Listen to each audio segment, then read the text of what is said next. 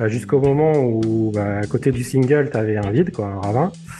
Et, bah, je me rends compte qu'en fait, euh, bah, j'ai pas trop. Enfin, c'est- le ravin ou c'est le ravin, quoi. Donc je lâche le vélo, je saute dans le ravin, pardon, et je finis euh, 3-4 mètres plus bas. Deuxième étape, ils envoient un hélico, sauf que et on dit bon, on arrive dans une heure, une heure et demie. Et là, je suis, j'ai dit mais je vais jamais tenir. Tu te retrouves tout seul, euh, il commence à faire nuit, euh, ton corps se refroidit, tu commences à sentir la douleur. Clairement plus une priorité pour les gens aujourd'hui acheter un magazine. hein. Qu'est-ce qui va justifier aujourd'hui que tu achètes un magazine papier Tu peux trouver des informations que tu vas pas trouver encore sur le web. Ce qui va rester et ce qui perdurera, c'est le ce contact, ce contact papier en fait. Tu ouvres les portes d'un magasin de vélo aujourd'hui, il y a de quoi s'y perdre. Tu, tu, tu Mhm. vas avoir du VTT, des tout suspendus, du gravel, euh, du, du vélo électrique, euh, du vélo. Enfin, tu vas voir le vendeur, tu dis bonjour, je voudrais un vélo. Mhm. Ah oui, un vélo, mais monsieur, mais pourquoi faire? Aujourd'hui, tu as 15 000 façons de faire du vélo, et ce qui est fort, formidable. Mais euh, la personne qui veut se mettre au vélo en 2023, qu'est-ce qu'elle va acheter? C'est là où euh, on a besoin de conseils, et il y a des magasins qui le font très bien, heureusement. Bonjour et bienvenue sur le podcast En roue libre. En roue libre, c'est le podcast qui affûte votre connaissance du monde du vélo. Chaque semaine, je reçois un invité afin qu'il me raconte son parcours et son actualité. Avec lui, je vous partage des histoires inspirantes et on décrypte l'actu du monde du vélo. Je suis Antoine Taillefer et vous êtes en roue libre. En roue libre vous est présenté par Line. Line regroupe des experts dans tous les domaines afin de vous aider à créer des services, produits, contenus et expériences plus pertinents et en phase avec les attentes de vos clients. Si vous avez un projet dans l'univers du vélo, je vous invite à me contacter via LinkedIn.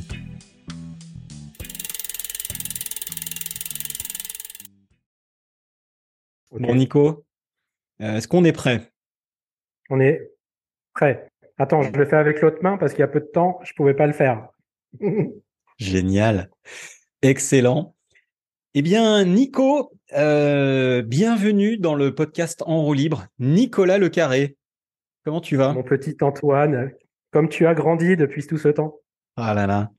Tellement, mais tellement, tellement.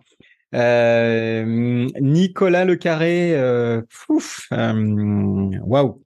Ouais, ça, ça fait, ça fait un bail, ça fait un bail. Je suis très, très content de te, de te recevoir dans En roue libre parce que, euh, parce que oui, ça fait longtemps qu'on se connaît. Comme, euh, comme, euh, ouais, je pense qu'on a un peu débuté notre 2002, je dirais 2002-2003, c'était quand la première fois qu'on s'est 2001, rencontrés 2001. 2002, je pense. 2001. 2001 Ah ben, Ouais, 2001. C'est l'année où j'ai commencé. Ouais. Et ouais, on a un peu commencé ensemble avec Nico. Euh, rencontre sur une Coupe de France. À fond, Ah. Romeu. Ah ouais, internationaux de France de descente à Font-Romeu 2001. Et ouais, euh, toi tu avec la joyeuse bande de descendeurs. de descendeurs heureux. Voilà. Euh, Heureux. et ouais, euh, donc petit rappel des faits. juillet 2001, on se retrouve avec Nico. Lui débute chez Vélo Tout Terrain Magazine en tant Je pense que que jeune. j'avais commencé ouais, en mars, pardon, je t'ai coupé. Ouais. mars hein. 2001, ouais. Ouais, mars donc peu 2001. de temps avant. Donc, tu avais démarré peu de temps avant, et puis moi, c'était ma première course de descente, euh, première vraie course de VTT de descente. Et on se rencontre là-bas, et, euh, et puis voilà, on avait des potes en commun, et puis euh, et puis c'est à partir de là qu'on a commencé à, à faire des choses cool ensemble. Toi, en tant que journaliste, rédacteur pour le magazine Vélo Tout Terrain et Ride It ensuite, Euh, et moi en tant que bah, que pilote VTT euh, démarrant avec euh, un niveau euh, tout à fait basique venant de, de Mais honorable, mais honorable. hein. Mais mais honorable quand même. Venant de du, du Chennai, donc pas forcément le- le- l'endroit le, plus technique de la terre. Néanmoins, voilà, on s'est rencontrés là et puis on a commencé à bosser, on a commencé à bosser ensemble sur des, bah voilà, des des essais de vélo, des, des reportages, un certain nombre de, de trucs. Des, et, des euh, petits périples, euh, des petits périples à travers la France, ouais, en camionnette, toi et moi. Ouais, c'était c'était c'était très chouette et euh, et voilà et mais au-delà de cette euh, euh, je fais pas un podcast non plus pour me rappeler les bons souvenirs de quand j'ai commencé à faire du vélo. Euh, la raison pour laquelle je t'ai invité, c'est que euh, c'est que tu as un parcours qui me qui m'intéresse beaucoup et qui euh, et je trouve qu'il est inspirant d'une certaine manière sans rentrer dans tu sais les toutes les trucs de développement personnel mais je trouve ton parcours qui est, qui est vraiment bien puisque bah, tu vas nous, le, nous le raconter, mais aujourd'hui tu es tu es donc marketing manager Europe pour cette belle marque qui est Kona. Et, et, voilà. Et, et, et ce qui m'intéresse, c'est de d'échanger avec toi par rapport à à ce parcours justement de de, de vélo tout terrain à l'époque, puis Ride ensuite, euh, cette époque euh, presse spécialisée VTT, euh, puis mmh ensuite t'as as, franchi le, le, le, pas et t'es allé rejoindre donc une, une marque de vélo. The Dark Side, The Dark Side, emblématique en plus. Et aussi, euh, il y a un sujet euh, qui m'intéresse euh, beaucoup. Alors, le, donc le, le, premier truc, c'est l'époque pré-spécialisée VTT, puis le passage à, à une marque iconique comme comme Kona, mmh. qui n'était pas un passage forcément évident. Et tu vas nous le raconter.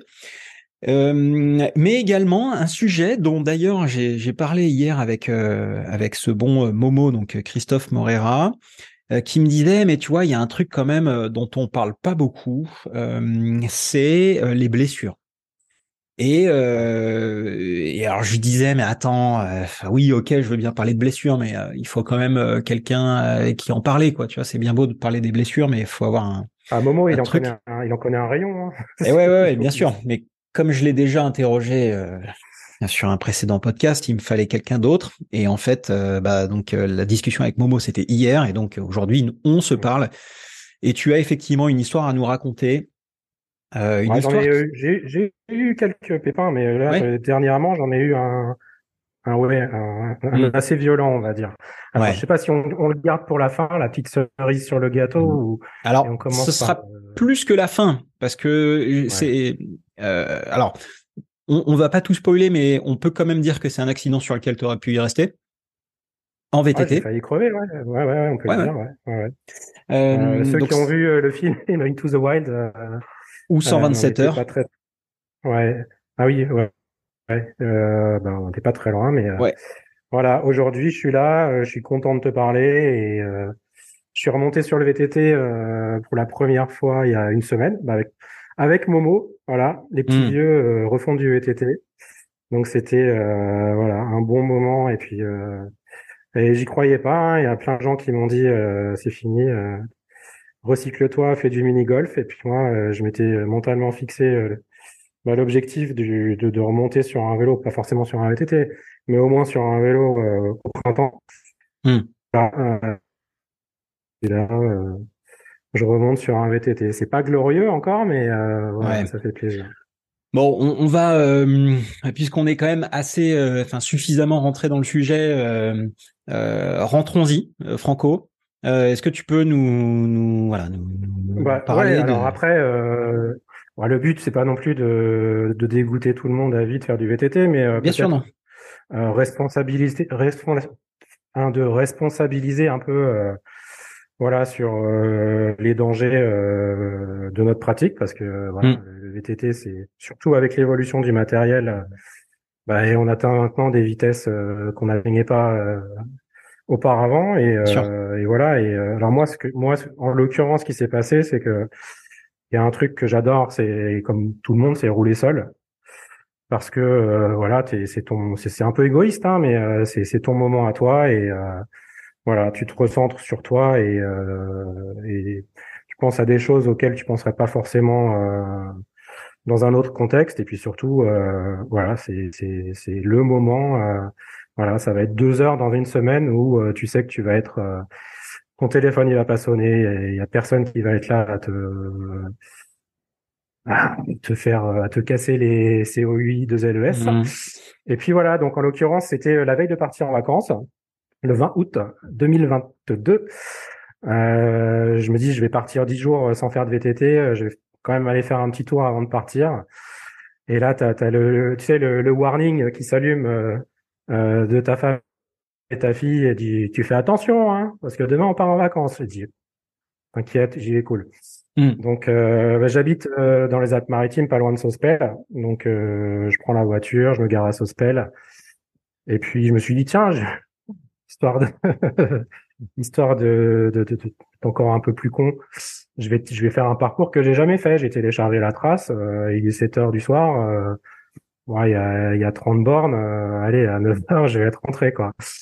Et, je vais pouvoir faire ma valise pour partir en vacances. Bon, je pars euh, de Sospel. Euh, j'arrive euh, Cime de Brosse, Cime de Grand Brosse, pour ceux qui connaissent. C'était le Sospel numéro 4, parcours numéro 4. Euh, là, t'imagines bah, les conditions euh, coucher de soleil, t'es tout seul, tu vois le petit single. Euh, je sais pas. Ah, le, le, temps est suspendu. Euh, c'est euh, waouh. Tu dis là, je suis bien. Là, là les, vacances commencent bien. Je commence à, je rattaque la descente sur Sospel. Euh, petit passage technique, ça se passe bien. J'arrive sur une liaison qu'on peut qualifier de à la con. Donc voilà, un petit single faux plat descendant avec rien de fou. Voilà, je me déconcentre un peu. Euh, tu sais, je me, j'avais un peu tétanisé, donc je, je secoue mes bras et d'un coup, foup, je perds l'avant. Je sais pas pourquoi. Je soupçonne euh, une pomme de pain d'être euh, passé en contact mes aventureux avec mon pneu avant. Et je perds l'avant et j'essaie de rattraper, rattraper, rattraper jusqu'au moment où, bah, à côté du single, tu avais un vide, quoi, un ravin. Et bah, je me rends compte qu'en fait, euh, bah, j'ai pas trop. Enfin, c'est le ravin ou c'est le ravin, quoi. Donc je lâche le vélo, je saute dans le ravin, dans le ravin, pardon, et je finis 3-4 euh, mètres plus bas. Euh, gros choc et tout. Boum. je suis sonné, je suis dans les ronces et tout. Euh, je me dis, je, je reprends mes esprits, je me dis ça va, je suis conscient, ça va. Et moi, j'ai des trucs, euh, l'espèce de, de de, de moyens euh, mémotechniques quand je tombe pour euh, pour me rappeler euh, à l'ordre en fait sur le fait que je suis conscient et que je sais qui je suis et que tout va bien. Donc comment je m'appelle, où j'habite, quel âge j'ai et j'appelle mon nom à l'envers. Donc voilà, je fais tout ça, tout va bien. Là, je suis encore dans les ronces et tout, donc je me dis je vais je vais me relever. Et là, je vais pour poser mon bras par terre et boum et je me casse la gueule. Je, je réessaye et boum, je me recasse la gueule. Alors du coup, bah, qu'est-ce que tu fais? Tu regardes ton bras et tu vois ton bras qui est à l'envers et qui, qui pend, euh, qui, qui, qui, pend par terre, quoi. Et là, et là euh, forcément, euh, là c'est là que tu, bah, tu, tu, tu, tu flippes, quoi, parce que tu es au milieu de nulle part, euh, tu, tu, tu sais même pas s'il y a une route à proximité, tu, tu, t'as pas mal encore parce que avec le mmh. l'adrénaline et le fait que ton corps soit chaud, bah, tu, tu, tu sens pas encore la douleur, mais bon, tu sais que c'est, c'est, pas bien engagé, quoi. Donc là, immédiatement, je sors le téléphone, ça va, j'ai du réseau, il me restait un petit peu de batterie, pas tant que ça. Euh, premier truc que je fais, qui est un peu con, j'aurais pu appeler les secours, je le fais pas. Euh, j'appelle ma femme. Mmh. Euh, j'appelle ma femme, j'ai commencé à crier. Euh, je suis tombé, j'ai tombé, j'ai le bras qui pend et tout. Et elle me dit, oh, arrête tes conneries, euh, c'est bon, quoi. Maintenant, tu rentres. Et je dis, et, sauf que, bon, bah voilà, c'était, ce n'était pas de l'humour. Donc, euh, la panique des deux côtés, plus ma fille qui est au téléphone à côté, qui entend tout. Euh, voilà, c'est mal parti. elle appelle les secours, elle appelle les voisins. moi, en attendant, je regarde. je dis putain, comment je vais faire pour remonter parce que j'étais quand même dans, dans le trou, quoi le, le trou, enfin, sur, le sentier. C'était quoi euh, par rapport au sentier Ouais, c'était, c'était, bah, en gros, ton sentier. Est... Alors attends, je vais faire la perspective. voilà, ça c'est le sentier, ça c'est le trou. Tu vois, c'était, c'était ah comme ça dans les arbres. Et moi, j'étais euh, 4 mètres plus bas là, quoi. Tu vois. Et, euh, et en gros, euh, bah, qu'est-ce que je fais euh, Je ramasse mon bras, je le coince entre les jambes et, je commence à escalader pour me remonter sur le chemin au moins quoi pour euh, me dire euh, je vais essayer de marcher un peu euh, pour voir s'il n'y a pas une, une route. Il se trouve qu'il n'y avait pas de route. Mais ça je le savais pas parce que j'avais jamais fait ce parcours. Donc bon je descends 10 mètres. Après ça commence ça faisait trop mal et tout. Donc je, je me je m'allonge enfin je m'allonge je me pose contre une pierre et je m'assois et j'attends bah, je commence à regarder mon maillot, je soulève et tout, et je comprends pas ce qui se passe. Au début, je pensais que je m'étais juste luxé le coude, parce que je m'étais luxé l'autre euh, auparavant, donc je vois, j'imaginais que c'était juste ça, et puis je vois, c'est pas pas fracture ouverte, mais euh, donc je vois un truc dur là, un truc dur là, et je me dis putain, mais qu'est-ce qui se passe quoi? Tu bouges, t'as des bruits bizarres, et euh, Et là, je commence à paniquer. Je me dis, c'est bon, j'ai une hémorragie interne. Euh, dans 30 minutes, euh, je vais crever. Bon, voilà. Entre temps, les secours me rappellent. Ils t'envoient les secours en haute montagne t'envoient un SMS. Quand tu réponds à ce SMS, euh, ils ont ta position exacte. Hmm. Donc voilà. Ça, c'était quand même euh, première étape. Deuxième étape, bah, ils envoient un hélico, sauf que il est leur l'heure où je les contacte, il devait être ouais 20h, 19h45, 20h. Et on dit, bon, on arrive dans une heure, une heure et demie. Et là, je suis, ouais, c'est long, c'est long. Je leur ai dit, mais je vais jamais tenir. Elle me dit, ouais, mais on n'a pas le choix, c'est comme ça. Bon, ok. Bah, tu te retrouves, euh, tu te retrouves tout seul, euh, il commence à faire nuit, euh, et ton corps se refroidit, tu commences à sentir la douleur. Donc, euh, bah, à ce moment-là, je me dis, euh, quelques mois avant, j'avais fait de la, de la sophro, sophrologie. Mmh. Euh, parce que voilà, j'avais besoin de d'expérimenter des nouvelles techniques pour euh, justement faire face à des situations de vie qui sont pas toujours confortables. Et je m'étais dit, mais dans quel à quel moment je vais pouvoir mettre ce mettre la sophro en pratique? Et ben, bah voilà, vas-y, hein. vas-y mon gars. Donc euh, mm. bah, je me suis remis en mode sophrologie pour ceux qui ils connaissent pas forcément euh, la pratique, c'est euh, des sortes de méditation guidée et ça t'amène euh, mentalement dans une dans un univers que ça t'extrait de ton univers pour te mettre dans une zone de confort en fait. Voilà, donc c'était parfaitement ce qu'il me fallait. Et voilà, donc je me suis remémorisé mes, mes deux trois séances passées et puis voilà, j'étais j'étais dans le ventre de ma petite maman, voilà. un peu réconfortant. Mm. Mais bon, euh, temps passe, temps passe, euh, il fait nuit, euh, euh, tout seul, je regarde la batterie, il me restait très peu de batterie, et entre-temps, j'avais le le comment il s'appelle Dragon 06 c'est l'hélicoptère de la mm. de la sécurité civile en ligne on dit on arrive et tout vous inquiétez pas mais il fait nuit donc est-ce que vous avez une torche avec vous? Bah dit bah non moi j'ai ma bite mon couteau j'étais parti sans sans protex sans rien heureusement j'avais mon casque quand même mais euh, voilà, donc euh, il dit bon ben vous allez allumer la torche euh, de votre téléphone quand on arrive, comme ça là. Mmh. Donc euh, voilà, j'étais au milieu des bois comme ça avec ma lampe torche, avec ma torche de téléphone. Il dit les gars, les gars, sauvez-moi, sauvez-moi. Et bon, au final, euh, voilà, 22 heures, il me récupère. Euh, assez haut parce qu'on était quand même sous voilà il y avait les arbres et tout grosse ligne de, à franchir. Euh, et puis ça s'est fini à l'hôpital de Nice. Alors ce qui était marrant, une petite anecdote, c'est que tous les, les membres de tout l'équipage de l'hélicoptère, euh, alors déjà c'est des, forcément des passionnés de montagne euh, et ils pratiquent forcément un sport de montagne. Mmh. Alors dit bah ouais voilà je travaille pour Kona et il dit bah mais, ah, mais je roule en Kona moi. Je dis ah bon c'est sympa. Bon bref, euh, issue euh, plutôt cool. Euh, j'ai atterri aux urgences euh, de Nice un samedi soir, donc t'imagines en plein mois d'août mmh. ce que ça peut donner. C'était la fête, c'était l'Octoberfest quoi, plein de gars bourrés et tout. donc j'étais pas forcément ouais le, prioritaire. Donc j'ai passé la nuit dans le couloir avec mes radios et ils m'ont opéré le lendemain matin d'une euh, triple fracture de l'humérus. Voilà. Et donc, je hmm. peux voir, j'ai une petite cicatrice maintenant. Je sais pas si on la voit bien.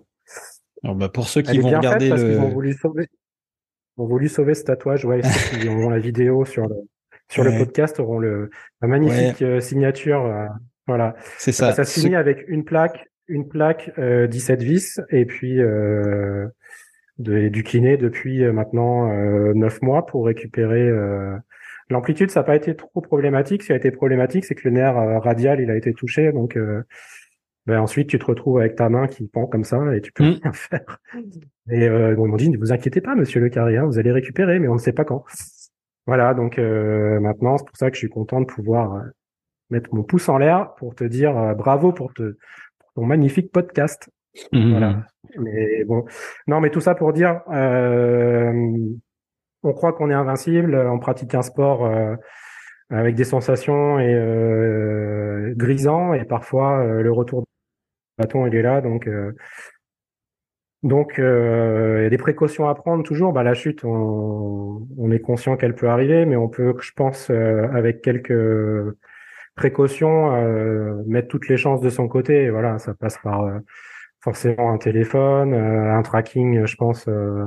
Quand tu pars, tu, tu partages ta, au moins ta position sur sur WhatsApp. ensuite, il y a maintenant pas mal de, de pardon, détecteurs mmh. de chute mmh. sur ton sur ta ton Garmin, sur ton Apple Watch. Tu peux aussi en mettre sur sur le casque. Et ça, je pense que pour ceux comme moi qui aiment un, peu partir à l'aventure tout seul, c'est un peu comme le l'Arva quand tu pars euh, en mmh. montagne, euh, te protéger euh, des, des avalanches. Voilà, je pense que la sécurité maintenant, elle passe par ce genre de d'objets connectés. Il faut bien que ça serve à un moment donné, tu vois. Et voilà, c'est pas une mauvaise chose que de, que de partir avec ce genre de truc. Voilà. Euh, bah déjà merci de, de, de raconter ça. Euh, alors euh, c'est sûr que quand on pratique le vélo, qu'il soit VTT, route euh, ou qu'importe, mais quand on pratique le vélo depuis un certain temps, euh, on peut avoir ce biais de se dire oui, enfin ça va, j'ai le niveau, je vais pouvoir m'en sortir. Euh, mais euh, il y a quelque chose que je que j'ai appris dans l'aéronautique, euh, puisque je pratique des sports aériens aussi, c'est le mm, un peu les red flags. Donc en gros, le, le, facteur humain est quand même un, des facteurs déterminants de l'accidentologie. il peut y avoir les conditions météo, il peut y avoir plein plein de trucs, mais le facteur humain quand même. Euh, donc le facteur humain, c'est quoi? Bah c'est euh, la fatigue, le discernement, euh, qu'est-ce qu'on a mangé, dans quel état d'esprit on se trouve et tout ça, et qui peut évidemment jouer. Et c'est marrant parce que l'histoire que tu racontes, c'est une histoire que qu'on a avant la chute, bien sûr, mais qu'on a peut-être un peu tous vécu. Bon, la dernière descente, oui, cette dernière petite sortie avant de, non, non, mais t'inquiète, mmh, mmh. je vais faire une petite petite sortie vite fait, et puis et puis, euh, et puis voilà. Et, euh, et ton exemple, euh, s'il a une vertu, en tout cas s'il peut en avoir une, c'est quand même de nous rappeler à tous, et y compris à moi, que bah oui, en fait, des accidents, ça peut arriver, mais il peut y avoir des, des trucs qui sont peut-être un peu bénins, mais qui cumulés les uns avec les autres finissent par euh, devenir un peu un, un, gros problème, quoi. Et donc, dans ton cas, bah, t'aurais pu euh, glisser, rouler boulet, et puis euh, finir dans un buisson, et puis, et puis c'était cool. Et. Mais voilà, et là, t'as glissé, t'es tombé dans un ravin, t'es mal tombé, euh, boum, si ça, ça, et là, en fait, situation un peu catastrophe, quoi. Donc, si si on peut profiter. Je m'en bien, tu vois. Je, je... Et eh ouais. Non, non, mais je me dis, quand, je voyais la gueule de mon bras, je me dis, si j'avais tapé 10 cm plus haut, c'était ma tête, bah voilà, je serais plus là. Et eh ouais. Et donc, euh, si, euh, si effectivement cette histoire que tu nous as racontée, Nico, peut servir à d'autres pour euh, pas simplement, encore une fois, comme tu l'as dit, l'idée c'est pas de faire bader tout le monde et de dire arrêtez de arrêtez de prendre des risques. Et, et, je pourrais même pas dire faites du vélo de route parce que même en vélo de route c'est dangereux. mais soyons soyons tous conscients que ça peut arriver quoi. Voilà, ça peut arriver à n'importe quel moment, euh, euh, même quand on se dit euh, que c'est cool et que ça va le faire, quoi. Donc, euh... Bah, moi, j'attends. Là, j'attends qu'une seule chose, c'est être peut-être le 20 août 2023 refaire cette putain de sortie jusqu'au bout, quoi. tu vois Et je dis ouais, j'aurais fait. Là, eh ouais. là, c'est compliqué, mais il me reste quelques mois pour me dire que ça serait quand même cool, quoi. Ouais, ouais, et puis mmh, et puis bon, ce qu'il faut quand même rappeler aussi, c'est que ouais, je, je pense qu'on on, l'a aussi senti un petit peu quand dans ta manière de le raconter, mais on sent aussi un peu d'émotion dans le fait de de pouvoir enfin remonter sur le vélo euh, après après ça et que bon bah voilà, c'est c'est une expérience assez traumatisante que tu as dû vivre et, euh, et, et, personne ne souhaite ça et, et personne, enfin la, famille et tout ça, mais aussi c'est vrai que le, le fait euh, d'être éloigné aussi de sa passion, euh, comme comme tu la vis et comme je la vis depuis un mmh. moment, et le fait, la perspective de se dire non mais ok c'est mort, plus jamais je remonterai sur un vélo, c'est ce que les médecins en gros t'ont dit. Euh... Des médecins, euh, des, des, gens dans la rue. euh, Enfin, Hmm. là, j'ai- dans ma tête, déjà, j'étais là. J'ai dit, mais attends que la prochaine fois que je vais pouvoir te, te recroiser et je vais pouvoir lever l'index, le, coussin- le majeur en l'air. Ça, c'était un des exercices avec le kiné. C'était le levage de majeur. hein, je peux te dire. Pour, euh, Ouais, pour, euh, non, mais ça passe aussi énormément par le mental, je pense. Et, et voilà, il y a un moment donné où, où euh, tu es acteur de ta Mm. rééducation, en fait. hein. Il y a personne, euh, il y a personne d'autre qui, qui pourra. euh, Enfin, c'est, c'est, c'est toi, euh, c'est toi face à toi. Donc euh, voilà, si tu te prends pas en main et, et tu te donnes les moyens, bah c'est, comme tout. Voilà. À un Mm. moment donné, il faut, faut y aller, quoi. Il faut y aller. Ouais, ouais, ouais. Bon, là, écoute, on a, hum, euh, on a, j'ai hâte euh, de voir euh, non pas le moment où tu vas lever le majeur, mais le moment où tu vas refaire cette sortie. Ça y est, j'y arrive. Je- je- je- je- Ça, ça- ça, Ouais, c'est bon? ouais. Ça y est, le, le- les, extenseurs sont bien, tu vois, hop, D'accord, nickel. sont bien revenus. Parfait.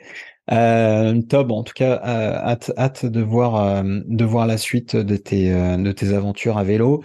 Euh, si on flashback. Euh, non, mais si on revient Ouais. sur ton, sur ton parcours après cette, cette parenthèse de prise de conscience, n'est-ce pas?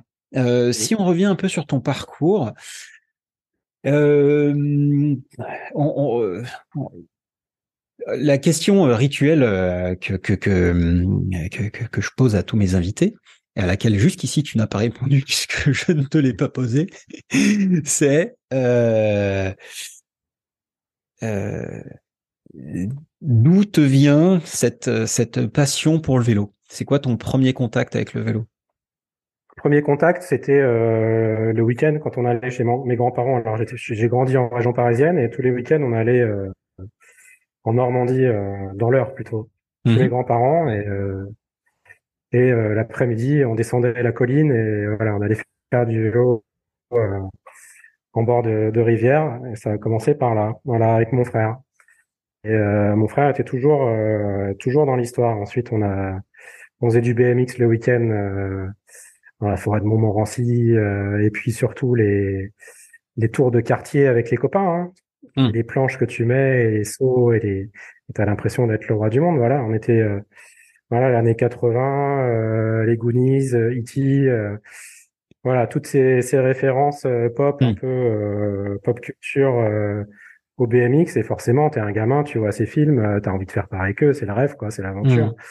Donc voilà, ça a commencé par ça et ensuite, euh, ensuite, on... le VTT est arrivé euh, dans le Jura. On partait en vacances euh, tous les étés dans le Jura avec mes parents et mon frère et euh, groupe de copains. Encore, encore une fois, tu vois le le groupe de copains et qu'est-ce que tu vas faire euh, de tes après-midi euh, avec les copains? Bah là, c'était, euh, on a tous acheté euh, nos premiers VTT. Mm. Euh, moi, en l'occurrence, c'était euh, chez euh, Michel Forestier, voilà, Mm. illustre personnage, vraiment. Je pense qu'il a fait euh, beaucoup pour euh, pour l'histoire du VTT en France. Donc voilà, bah, j'achète mon premier VTT avec mes petites économies euh, chez Michel Forestier, et puis c'est un Specialized Rock Hopper blanc et bleu. Et puis on part euh, à l'assaut des montagnes. C'était à l'Elex pour ceux qui connaissent. Mm. Euh, L'Elex, euh, station euh, réputée dans les années 90 pour euh, ses Avalanche Cup et ses Coupes de France. Et puis nous, alors, on avait quoi, 12-13 ans et on voyait euh, tous les euh, à toutes les stars de l'époque. Euh, bah, Nico Vouilloz, euh, il avait quoi, deux ans, un ou deux ans, un an de plus que moi et je le voyais déjà faire des trucs de fou. Mm. Euh, il y avait Karim, euh, Karim qui commençait aussi avec son Cannondale stické cherche cherche sponsor. donc euh, voilà, on a sympathisé avec cette bande de pros. Il y avait Steph Jani aussi. Mm. Mais voilà, on les voyait un peu comme des des stars quoi. Et nous, on était là. C'est, Waouh, tu peux faire ça avec un VTT, c'est génial quoi. Mm. Donc euh, moi, ça m'a donné envie de, de- d'en faire toujours plus. Et euh, rentre- en, en rentrant en région parisienne, euh, voilà, je me suis inscrit à un club, le PAC, le PAC 95, hein, avec euh, et j'avais en coach, euh, on avait Adolphe Joly, Mm. la légende Adolphe Joly que tu connais sûrement, hein, Bien sûr. Bien sûr, je voilà, connais qui était aussi un, un ancien BMXer, je, je me souviens plus de son de son crew de BMXer là, qui faisait des, des démos et tout en, en freestyle. Bon bref. Euh, voilà, et puis je, je, je, me prends de passion pour ça. Le matos aussi, c'était quelque chose qui m'intéressait vachement. Comment tu pouvais customiser ton vélo à l'époque, hmm. mettre une suspension, euh, tu avais 50, 50 mm, 50 mm de débattement, ce qui mettait des pièces anodisées. J'étais là, genre, waouh, hmm. du, du, vrai, du vrai tuning. Bien sûr. Et ça me plaisait beaucoup. Donc j'allais euh, dépenser toutes mes emplettes euh, chez Monsieur Serge Darcel, un vélo neuf. Euh, voilà, on faisait des sorties le week-end et euh, voilà, je, je, grandis toujours dans, en évoluant dans cette passion. Euh, j'achète tous les magazines, je saigne tous les magazines, j'ai des posters partout dans ma chambre hmm. et j'arrive à 18 ans à la fac où clairement je m'emmerde, je je sais pas quoi faire de ma vie professionnelle, j'entends. Je suis un peu perdu, je pense, comme beaucoup de, de jeunes de 17-18 ans où on demande euh, de tiens voilà ton, ton avenir professionnel se joue maintenant. Toi tu as 18 ans euh, tu dis waouh je, je, je voilà t'es dans, dans le vide dans le vide interstellaire. Et je me dis tiens euh, la fac ça me passionne pas euh, mais ce que je peux faire c'est commencer à bosser pour pour gagner des sous pour me payer pour me payer un peu les déplacements sur les sur les courses si je commençais à faire de la descente. Euh, donc voilà, je trouve ce job euh, bah, chez Vélo Neuf, vendeur, euh, vendeur vélo. Et de fil en aiguille, je passe de moins en moins de temps sur les bancs de la fac et de plus en plus de temps dans le magasin. Voilà. Et donc Serge, Serge m'emmène sur les courses avec son fils Maxime. On fait les premières mégas. je me souviens de ma première méga en V-break euh, avec un vieux ah. GT LTS. J'ai hmm. fini, mais euh, j'ai fini dans les derniers, quoi. Bon. Il faut savoir que j'étais passionné de vélo, mais de VTT, euh, c'était ma passion, mais j'étais pas forcément le meilleur, quoi. Mais ça me plaisait. voilà. Ensuite, vélo neuf, j'ai un collègue de travail qui s'appelle Richard Mazy, avec lequel on s'entend super bien et qui trouve ce boulot dans la presse VTT chez Vélo Tout Terrain. Et on était resté en contact, on parlait du magazine et tout. Et un jour, il m'appelle, il me dit ah Nico, euh, il recherche quelqu'un au magazine, euh, ça t'intéresse pas? Moi, euh, là, je pas trop mon avenir professionnel, mais je suis certain d'un truc, c'est que j'ai envie de travailler dans l'univers du VTT. Ça, c'est une certitude. Donc, j'ai 21 ans, je me dis, est-ce que je, je, me lance dans la vie active maintenant? Allez, et puis c'était une offre en fait euh, avec le recul que enfin, t'as 21 ans, t'es passionné de, de, VTT, on te propose de, travailler dans un magazine de VTT. Il faudra être un peu fada pour euh, fada comme dirait Momo pour euh, pour dire non quoi. Donc bah vas-y, je fonce. Premier entretien avec Luc Cavé qui était rédac chef de l'époque. Mmh moi, de toute, il y a quelque chose que j'ai toujours aimé depuis que j'ai, je sais écrire, c'est, c'est, c'est raconter des histoires. Ça, c'est quelque chose qui me, qui me passionne. C'est, j'adore euh, prendre un stylo, écrire, euh, raconter tout et n'importe quoi et, et, documenter en fait. Voilà. Et ça, depuis que je suis, euh, depuis que je suis en, en primaire en fait. L'écriture, ça me faisait pas trop peur. Je savais que j'avais une bonne, une bonne patte, comme on dit. Après, euh, on parle de photographie. Et là, je suis waouh, photo. Euh, jamais fait de photo de ma vie. À l'époque, dis-toi, tu es en 2001. Euh, hmm. Les appareils photo numériques, ça n'existe pas. Euh, prendre des photos avec ton téléphone portable, ça n'existe pas. Non, pas du tout. Donc le seul moyen de le seul moyen de faire des photos, c'est c'est prendre un, un argentique, de faire développer tes photos, et puis c'est un peu c'est un peu l'inconnu, quoi. Voilà. Donc, euh, je dis, OK, vas-y, on y va. Euh, je fonce et puis après tout, j'ai rien à perdre. Euh, je commence avec le boîtier de mon père, un vieux Nikon tout manuel. pas d'autofocus, mise au point manuel, obturation, vitesse, tout ça.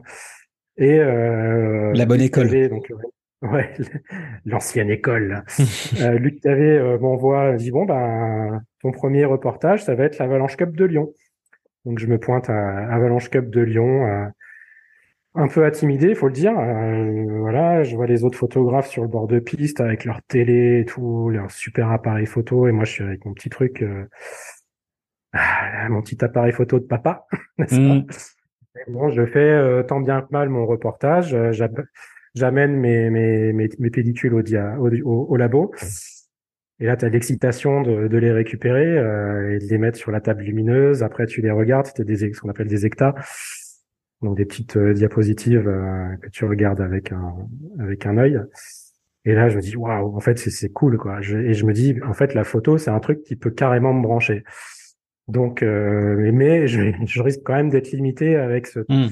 Cet appareil photo de la Seconde Guerre mondiale, quoi. Donc, bah, euh, qu'est-ce que je fais Euh, Je prends mon premier crédit et puis je m'achète du matos photo. Suite à ça, euh, les reportages s'enchaînent et euh, on m'envoie euh, couvrir la méga avalanche de, de la Réunion.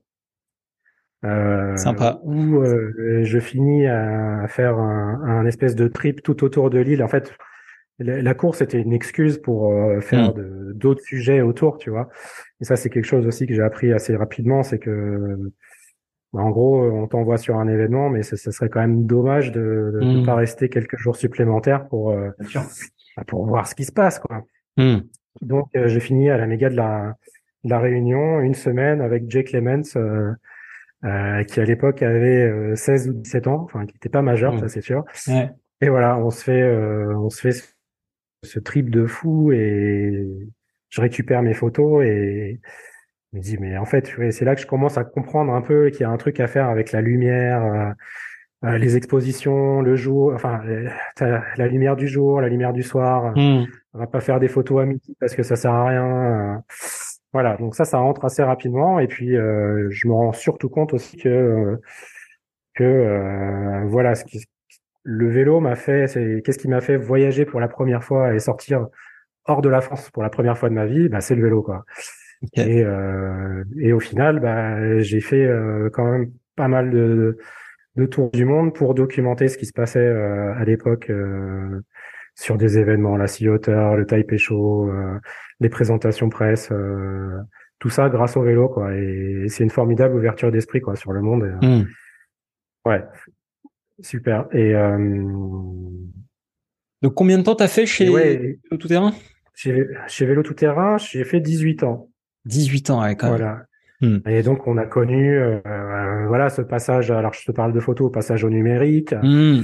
euh, qui a quand même énormément changé la donne. euh, et puis après, au niveau du, du matériel, t'es passé de du V-brake, du frein à disque, euh, tout suspendu, euh, enduro, des, enfin, bon, je te fais pas le, Hmm. je te fais pas le dessin, mais l'arrivée de l'électrique, enfin, euh, voilà. Et puis, euh, mais surtout au-delà de ça, moi, euh, ce qui me tenait à cœur, c'était euh, toujours dans cette idée de de documenter les choses, en fait, euh, de de faire la lumière sur euh, des personnes et des et des pratiques qui étaient un peu mises de côté, en fait. Mm. Voilà. Ok, tu tu as le euh, les coupes du monde, le cross-country, la descente, les stars, euh, les grandes marques, mais moi moi, au final, c'est c'est c'est pas ce qui m'attirait, quoi. J'ai toujours aimé, euh, mais, ça, que ce soit la musique ou l'art, enfin, j'ai toujours été euh, un peu euh, euh, dans la contre-culture, on va dire. Et je me suis dit, en fait, j'ai la chance d'avoir des des personnes qui croient en moi et euh, qui me laissent carte blanche pour euh, pour euh, faire euh, pour, encore une fois documenter, parce que le le le travail premier d'un journaliste, c'est de documenter sur sur ce qui se passe dans, dans un secteur. En l'occurrence, Mm. le secteur, c'était le, le-. Et moi, c'était ce qui me tenait à cœur, c'était de le montrer dans sa diversité, quoi. Donc, c'était voilà, on, on a créé Ride It dans cette optique pour justement pouvoir euh, parler des choses dont, dont les autres médias ne parlaient pas. Mm. Que, euh, dis-toi, à l'époque, on était loin d'avoir les, les médias sociaux qu'on avait à l'époque, hein, qu'on a, qu'on a maintenant, pardon. Mm. Donc, euh, donc voilà, c'était un peu ma ma mission sur Terre à l'époque. Ok. Et c'est pour ça que euh, voilà, on s'est pris d'amitié ensemble. Mm. euh, on a voyagé un peu partout. Il y avait euh, toute la clique de 24. Enfin, voilà, on en a déjà parlé euh, il y a d'autres personnes qui en ont très bien parlé dans, dans tes podcasts, donc je vais pas refaire l'histoire, mais voilà. Et encore une fois aussi, c'était parler des de Monsieur Tout le Monde, parce que on a mmh. tous quelque chose à dire. Et alors parfois, on prenait des remarques, c'est vrai, mais qu'est-ce que tu vas parler de de, de, ces quatre mecs qui roulent dans le trou du cul de la Bretagne, on s'en fout. Mais non, on s'en fout pas en fait, parce que c'est inspirant et c'est ça qui va inspirer d'autres personnes à faire la même chose autre part en fait. Hmm. Voilà. Effectivement. je suis vraiment ravi, je suis vraiment ravi d'avoir euh, euh, participé à ma petite, euh, voilà, à, ma petite échelle, à, voilà, dans, dans, dans ce qu'on a vécu, dans, dans ce développement du VTT alternatif en France euh, et ailleurs aussi. Hmm. Voilà, dans les années 90 et 2000. Ouais. Bah, vraiment content d'avoir été là à cette époque-là. Petit rappel euh, pour euh, bah voilà pour ceux qui, qui, qui ne sont pas du, du, du, milieu du VTT et encore moins du milieu du VTT alternatif. Euh, le magazine Vélo tout terrain a édité euh, début des années 2000 euh, le magazine Ride It. Donc Ride It magazine. Ride It, l'idée c'était de couvrir justement ces pratiques dirt, dirt, descente, freestyle, slopestyle, gros vélo. Hein? Toute la scène, toute la scène alternative du, mmh. du VTT. Ouais, ouais. ouais. Donc ça, on pourrait appeler ça un fanzine, mais c'était un fanzine euh, intégré à un magazine. Ouais. Et, qui est d'ailleurs devenu un magazine à part entière pendant un moment. Oui. Euh, c'était Reddit. Euh, trimestriel, bimestriel. à l'époque où, tu n'avais pas YouTube, donc hmm. ça fonctionnait avec des galettes qu'on appelait DVD. Et eh oui, c'est ça. Insérait un, voilà, on insérait un, DVD dans chaque magazine. Ah, voilà, on avait des posters, euh, on se prenait pas la tête, on a hmm. ouais, et puis on, c'était une époque où on pouvait encore déconner, on mettait, euh, avait toujours des petits euh, Easter eggs euh, dans chaque numéro, par exemple hmm. la page la page 69 que tu que tu peins en rose, et puis voilà, il y avait des, petits trucs drôles, des petits, trucs drôles, bah oui. ouais. On peut pas tout dire parce que bon, il y a des choses qui seraient censurées maintenant. Mais oui, oui mais euh, euh, auquel j'ai participé d'ailleurs. Euh, voilà. Mais ça, ce sont nos histoires, Nico. Euh, Cela ne vous regarde pas. Exactement. Euh, donc cette partie, cette partie presse spécialisée VTT, elle m'intéresse et, et, et j'espère qu'elle vous intéresse vous aussi qui nous écoutez parce que la presse a beaucoup évolué. Euh, et pas que la presse spécialisée VTT, enfin la presse tout court a évolué, la presse, papier. Mm. les, médias ont, ont, évolué. Et toi, quand même, tu as vu passer ça, hein, tu es arrivé euh, euh, chez euh, donc chez Vélo Tout Terrain euh, au début des années 2000, tu as fait 18 ans, tu as vu beaucoup mm. d'évolutions, donc en termes de matos vélo évidemment, mais en, en termes de de ben voilà en termes de comment est-ce qu'on fait tourner un titre de presse euh, donc tu as commencé avec l'argentique puis t'es puis t'es passé au numérique et puis bah après il y a eu la, il y a, il y a commencé à y avoir du, du web ce qui n'était pas le cas euh, chez Vélo tout terrain euh, et et donc ouais, ouais t'as vu t'as vu passer plein de trucs plein d'évolutions et t'es sorti, du coup, t'es parti de vélo tout terrain. Il y a combien de temps maintenant? Ça va faire quatre ans. Ça va faire quatre ans, ouais. Ok. Et, et donc aujourd'hui, t'es euh, es, voilà, t'es directeur marketing euh, Europe de pour Kona.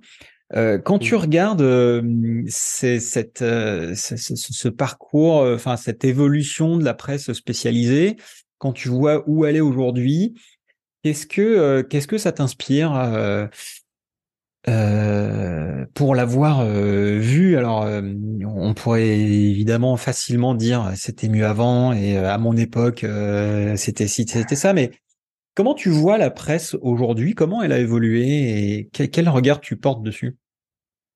Ben, disons que je pense que déjà il faut, faut quand même le chapeau bas parce que éditer un magazine en 2023, c'est euh, entre l'augmentation des prix du papier, la distribution, le fait que c'est clairement plus une priorité pour les gens aujourd'hui acheter un magazine. Hein.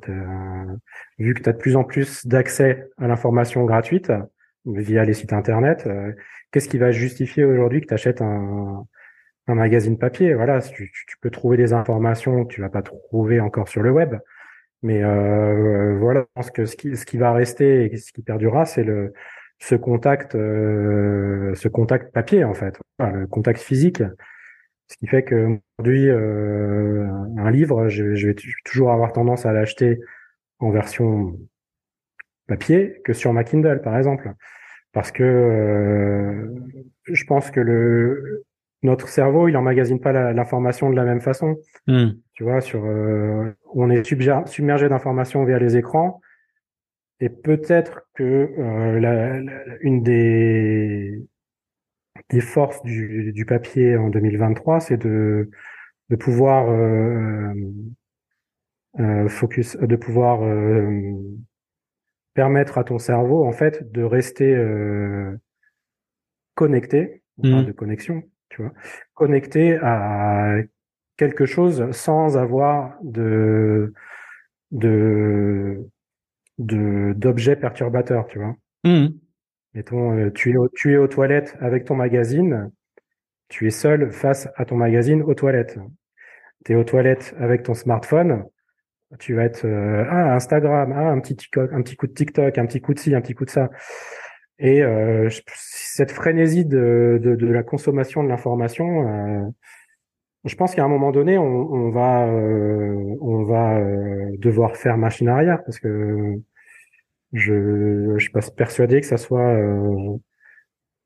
ça soit forcément très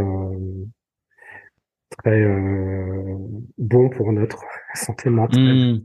Si, si je comprends bien ce que tu dis, c'est que euh, aujourd'hui le, le, le, salut du papier vient dans la, la déconnexion finalement? Ouais, tout à fait, hmm. tout à fait. Et euh, alors moi, il y a, y a et ça je le constate aussi dans la dans la musique.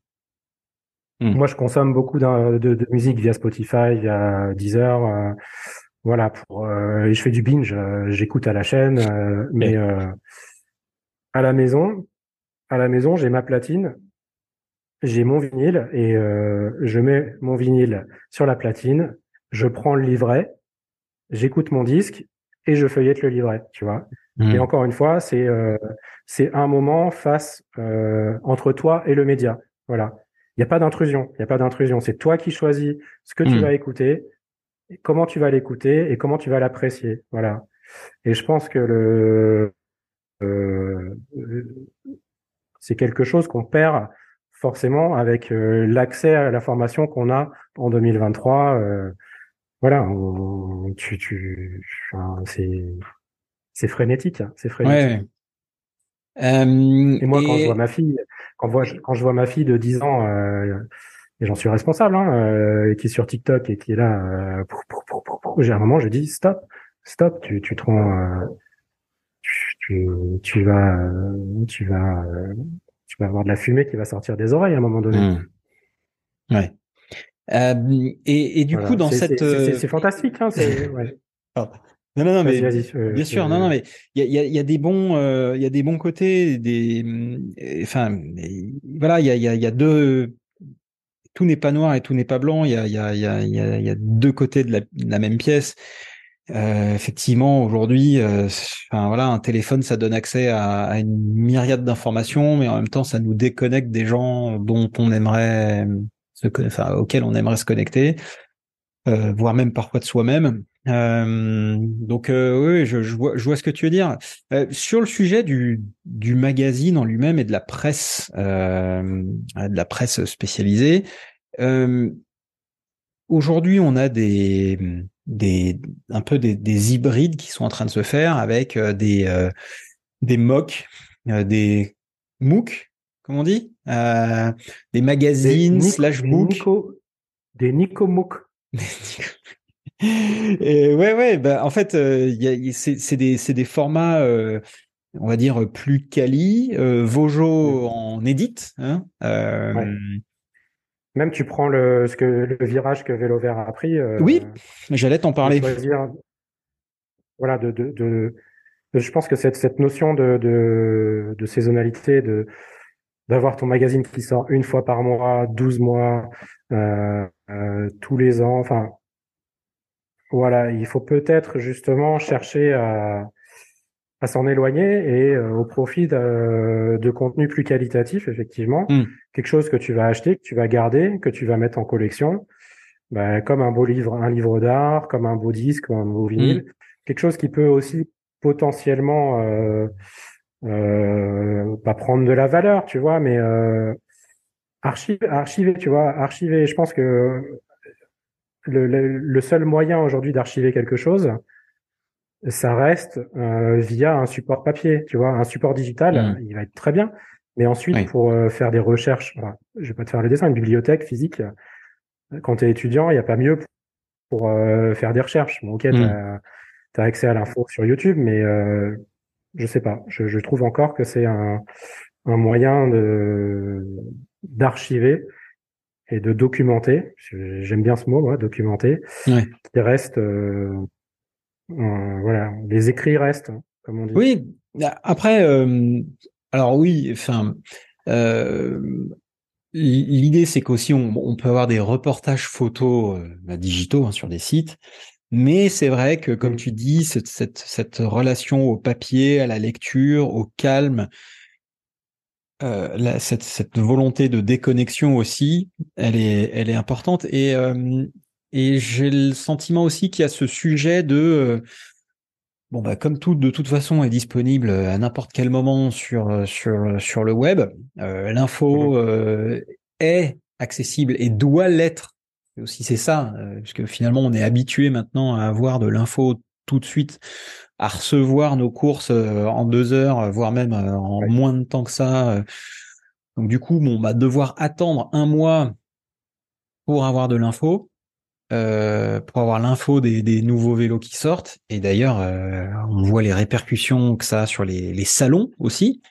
Euh, finalement, mmh. aujourd'hui, bah, tu sors, t'as plus besoin d'attendre les salons pour faire ta présentation en presse, euh, les saisonnalités. Non, sûr, ouais. donc, donc, enfin, tout ça, euh, effectivement, c'est c'est lié au, au, digital et au, au fait que l'information est disponible, accessible euh, tout de suite, immédiatement et euh, doit l'être. Alors c'est pas moi qui décide, c'est pas moi qui le souhaite, mais euh, mais c'est comme ça.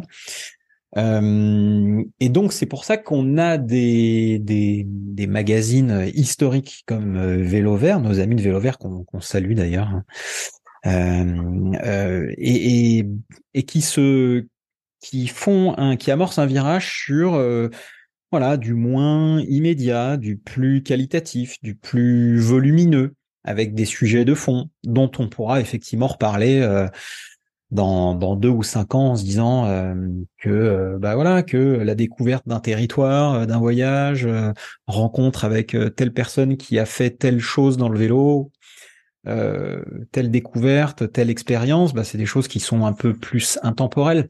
Est-ce que c'est est-ce que pour toi c'est vers ça l'intemporalité que doit aller la presse la presse spécialisée vélo? Ou ouais, la presse spécialisée ouais. tout court d'ailleurs.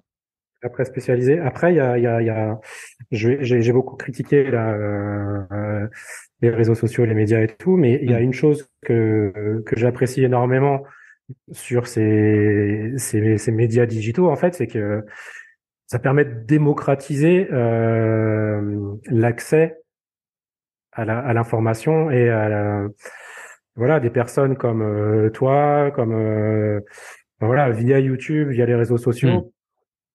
Permettent de, ça leur permet de, de pouvoir euh, ouvrir une porte et s'ils le font bien, d'en vivre, tu vois. Mmh. Et euh, à l'époque où moi j'ai commencé avec le, la, la, presse papier, c'était un peu euh, ce phénomène de euh, starification, tu vois. Euh, si Ouais. t'es pas journaliste, euh, si t'es pas Mmh. journaliste, t'es rien et t'as pas le droit de dire ce que tu penses. en gros. Voilà. Ouais. Et moi, j'ai toujours aimé et trouvé ça un peu dégueulasse. Hmm. Et, et voilà. Et je trouve justement euh, qu'aujourd'hui, euh, tu as plein de personnes qui percent. Euh, je pense à, tu vois, Stéphane euh, qui a ouvert sa chaîne euh, Gravel and Bike, à toi qui, qui, qui, qui propose du contenu euh, plus orienté euh, pro, B2B, qui est super intéressant parce que personne ne le faisait jusqu'à jusqu'à présent, Hmm. tu vois. Et euh, tu as aussi l'équipe d'Enduro Bike. Donc voilà, c'est ça naît de, de passionnés et euh, qui ont le désir de, de se lancer dans un voilà dans, dans, dans, dans la création de, de contenu média. Et euh, quand c'est bien fait tu vois ça, ça résonne en fait. Ça résonne parce qu'il y a on Mhm. perd cette notion d'élitisme et on devient tout de suite plus voilà ça te parle. Moi je vois et j'entends Stéphane euh, qui parle euh, de, de, de gravel ça me parle et euh, ça va parler encore plus à des personnes qui se lancent dans la pratique tu vois, toujours cette euh, garder cette euh, cette ouverture d'esprit et et euh, garder en tête que la personne quand on est euh, journaliste ou euh, quand on travaille dans les médias, on, s'adresse à des personnes euh, qui sont pas forcément euh, pas forcément la même euh, le Hmm. même background ou le même la même euh, antériorité que toi. Donc euh, voilà, j'ai toujours aimé cette notion de de voilà de de euh, comment dire d'ouverture d'esprit et de, de, de savoir euh, parler euh, à tout le monde en fait, sans, sans être élitiste. Mhm. Et parfois, malheureusement, le VTT, euh, il s'enferme un peu dans cette euh, dans cet élitisme et euh, voilà. D'ailleurs, euh, ça me rend triste. Non, mais c'est, comprends. Euh, et d'ailleurs, à une époque, enfin, pas si lointaine que ça, mais euh, mine de rien, euh, c'est vrai que si t'étais pas euh, journaliste euh, dans la presse spécialisée ou si t'avais pas euh, un site web ou quoi, mais enfin, aujourd'hui, n'importe qui peut être un média. Et, et n'importe qui peut effectivement espérer vivre de sa passion avec bah, du travail, avec de la persévérance, avec de la de la régularité, on va dire, euh, parce que il suffit pas de faire une vidéo un peu à droite à gauche pour euh, pour percer. Il faut être là, il faut, hum, à mon avis, il faut faire les choses pour de bonnes raisons. Euh, euh, il faut avoir une véritable envie de, de, de partager. Euh, en tout cas, c'est mon cas aujourd'hui. Euh, euh, moi, il y a rien qui m'éclate plus que d'imaginer que que effectivement, bah, des gens qui qui jusqu'ici n'y connaissaient pas grand chose au vélo, bah, euh, peuvent s'y intéresser et, et finir par découvrir euh, à quel point le vélo peut changer des vies. Euh, et moi, c'est ça que j'ai envie de, de partager, c'est ça. Et, et c'est vrai qu'aujourd'hui, enfin, ça n'a jamais été aussi simple de, de vivre de sa passion en devenant soi-même un média. Et euh, et c'est génial, c'est absolument génial. T'imagines? Enfin. Et, euh, puis, et puis, je pense encore plus aujourd'hui, euh, il y a vraiment euh, tout à faire. Tu prends le, le, le développement du, de la mobilité urbaine et c'est c'est ce qui est en train de se passer. C'est c'est quand même assez fabuleux pour nous. hmm, Et, euh, euh, et je me dis que euh, finalement, il n'y a pas. euh, on avait lancé City Ride à l'époque, euh, très en avance hein, d'ailleurs sur hmm, temps. Euh, magazine papier euh, gratuit distribué dans les magasins de chez les revendeurs. Ouais. Mais euh, voilà, toujours dans cette. euh, je pense que le, le- le- la mobilité urbaine et les déplacements urbains, c'est le segment euh, où vraiment il faut axer sur euh, la vulgarisation à fond, quoi. hmm. La, la vulgarisation, sinon on va effrayer les gens. Et euh, parce qu'aujourd'hui, il y a quand même beaucoup de gens qui ont peur. Ouvrir les portes, ou- tu, tu trouves les portes d'un magasin de vélo aujourd'hui, c'est pas forcément. euh, enfin, il y a de quoi s'y perdre. Tu, tu, tu Mhm. vas avoir du VTT, des tout suspendus, du gravel, euh, du, du vélo électrique, euh, du vélo. Enfin, tu veux juste acheter un vélo, voilà.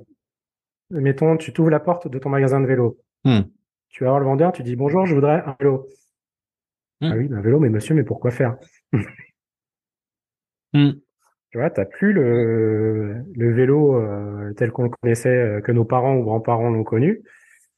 Il n'existe plus. Aujourd'hui, tu as 15 000 façons de faire du vélo, et ce qui est fort, formidable. Mais euh, la personne qui veut se mettre au vélo en 2023, qu'est-ce qu'elle va acheter? Hmm. Voilà. Ouais. Alors, c'est là où on a besoin de conseils, et il y a des magasins qui le font très bien, heureusement. Et bravo à eux, parce qu'on est dans une période qui n'est pas spécialement évidente. Mais euh, voilà, je pense qu'au niveau média, pour revenir à, à- à la discussion, il y a probablement quelque chose à faire euh, dans cette voie, dans cette Mm. voie de toujours euh, rendre accessible euh, les infos et la pratique à des nouveaux accédants. Hmm.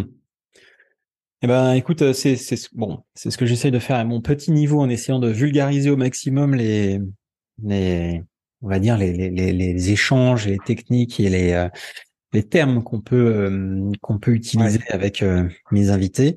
Euh, oui, encore une fois, bah, parce que ce que je constate à mon niveau, euh, c'est bah, qu'il y a du monde qui s'y intéresse au vélo et que c'est pas nécessairement des gens qui sont du cru. Et, et c'est très bien comme ça.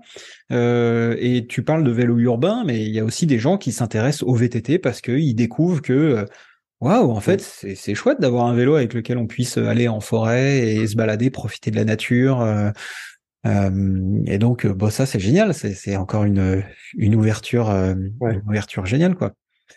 je pense que dans, dans, ce, dans ce que tu dis, il y a, il y a pas mal de, de personnes qui justement sont dans cette idée d'avoir un vélo pour aller rouler en sous-bois le week-end, mettons en région parisienne, bois de Vincennes, et la semaine se dire tiens, euh, aujourd'hui je vais aller bosser à vélo. Et euh, nous, on l'a remarqué dans, dans nos segmentations de vente, c'est qu'aujourd'hui, on, je pense que cette population, elle va plus se tourner vers un gravel que sur un VTT, tu vois. Hmm. C'est-à-dire qu'à l'époque, ton premier vélo, ça allait être un VTT semi-rigide, euh, mettons entre 500, 1500 euros. Et j'ai l'impression que dans cette dans cette gamme de prix, les gens vont plus se tourner vers du gravel aujourd'hui. J'aurais tendance à dire oui. Euh, pourquoi? Parce que en fait, euh, finalement, quelqu'un qui me dit euh, tiens, j'ai j'ai allez 700 euros à mettre dans un vélo pour aller au boulot et faire un petit tour parfois passer en forêt. Bah, c'est sûr que quand t'as pas besoin de suspension, quand t'as pas besoin de de d'une transmission, enfin de dérailleur très haut de gamme et que tu as besoin d'un vélo pour aller pour faire du vélo un peu de temps en temps, bah, sûr que le gravel, c'est un peu ce qu'il y a de plus simple. C'est ce qui, en termes même de rapport qualité-prix, euh, surtout quand on voit ce que font nos amis de chez Decathlon, euh, bah, tu vois, à 700 euros, t'as quand même un vélo avec des freins à disque et tout. Bon, euh, j'ai pas trop regardé ce que faisaient nos, nos amis de chez Kona, mais mais voilà. T'en rajoutes 200, t'en rajoutes 200, t'as un beau vélo. ouais, bon, ça va. Donc je vous invite à aller voir sur le site de Kona euh, voir ce qui s'y passe. Euh... Non, mais de toute façon, euh, Decathlon, euh, enfin, on est conscient que c'est, ça a toujours été la porte d'entrée vers un, loisir, en fait. tu vois. Hmm. Euh, t'achètes ton premier vélo chez chez Decat et bien souvent, si tu, tu, tu prends au jeu, bah, tu vas aller voir ce qui se passe ailleurs. Et hmm. moi, le premier, hein, j'ai, j'ai, j'ai déménagé dans les Alpes-Maritimes. je me suis acheté un kayak bah, qu'est-ce que j'ai fait? Je suis allé l'acheter chez Decathlon et aujourd'hui, je me dis, c'est bien le kayak, mais tiens, je, me dis, je peux peut-être trouver quelque chose d'un peu plus performant et, je commence à voir ce qui se fait, à regarder ce qui se fait ailleurs, tu vois. Mmh. Ouais, Donc, c'est une super, c'est une super porte d'entrée. Mmh. Et, donc, ouais, ce qu'on disait, c'est que le gravel était une super porte d'entrée aussi sur le, sur le, la, la polyvalence euh, à partir du moment où euh, bah voilà tu fais pas de, de franchissement de tout terrain euh, etc si si maintenant on bascule un petit peu plus sur le côté industrie mmh Est-ce que tu peux nous, nous parler de ce, de ce switch que tu as fait entre donc la presse spécialisée et du coup chez Kona où tu es aujourd'hui? Euh, est-ce que euh, est-ce qu'il y avait une motivation particulière ou euh, ou est-ce qu'au bout de 18 ans, comme on peut parfaitement le comprendre, tu avais envie de d'autre chose, de bouger, de changer d'horizon? Bah, Je pense que au bout de 18 ans, je vais pas dire que je, saturais, mais j'étais un peu, je commençais un peu à tourner en rond. Mmh. L'écriture, l'écriture, c'est quelque chose quand même qui où tu, tu, dois te renouveler perpétuellement. C'est facile hein, de, de, tomber un peu dans le voilà, t'as ta trame, euh, tu fais un copier-coller, euh, tu vois, le vélo il est beau, il roule bien, machin. Hmm. Euh, oh, euh, cette course était vraiment phénoménale. Mais non, moi j'ai toujours aimé, tu vois, euh, essayer d'apporter quelque chose en plus dans mon, écriture et, euh, et essayer de faire vivre mon expérience au lecteur. Hmm. Et après 18 ans, bah, euh, mes doigts, ils commençaient à être fatigués. Et puis, euh, tu ajoutes la conjoncture de la presse papier qui était quand même, qui est toujours compliqué, des budgets qui, qui toujours sont réduits. Et ça faisait quelque temps que je, je, je, commençais à regarder pour pour, pour basculer de l'autre côté. Voilà. Mmh. À force de, de, rencontrer des gens dans les boîtes, euh, sur les médias camp et tout, euh, puis c'est un petit milieu, donc tu parles et tu dis, ça pourrait être la suite logique, tu vois. Et euh, mais la chose sûre et certaine, c'est que je j'allais pas le faire pour n'importe qui, tu vois. Ouais. Je n'allais pas quitter euh, voilà, c'est quelque chose que j'avais créé avec Ride avec vélo tout terrain. On avait quand même, euh, voilà, c'est un peu, c'était un peu le, mon bébé à moi, Benjamin, Christophe, hmm. Benjamin Lacoste, Christophe Benjamin Laporte, Lacoste, Christophe Laporte, qu'on qu'on salue, Christophe Vérité, Christine, Vérité, Christine Topin, voilà, euh, c'est des personnes avec qui euh, j'avais euh, des relations très très fortes, tu vois. Donc hmm. il y avait d'une part cette envie de m'émanciper un petit peu à travers autre chose et, et de me remettre en question parce que euh, voilà, c'est des choses euh, sortir de sa zone de confort. Et mmh. euh, mais je voilà, comme je te l'ai dit, je j'allais pas le faire pour n'importe quelle marque. Euh, J'ai pas cité non, mais voilà. Et puis un jour, je tombe sur cette annonce de chez Kona pour directeur marketing Europe et il me dit tiens, c'est une marque euh, avec laquelle j'ai beaucoup d'atomes crochus, euh, qui est un peu euh, quand même qui a, qui a, qui a une, un ADN très fort, mm. une vraie histoire à raconter. Je connais bien le, le patron Europe, donc Jim, Jim Armstrong, Jimbo pour les intimes. Euh, je le connaissais bien, donc euh, je vais juste lui passer un coup de fil, sans forcément euh, entamer une démarche. Et du coup, je lui passe un coup de fil. Il me dit, bah, tu, tu cherches un boulot, toi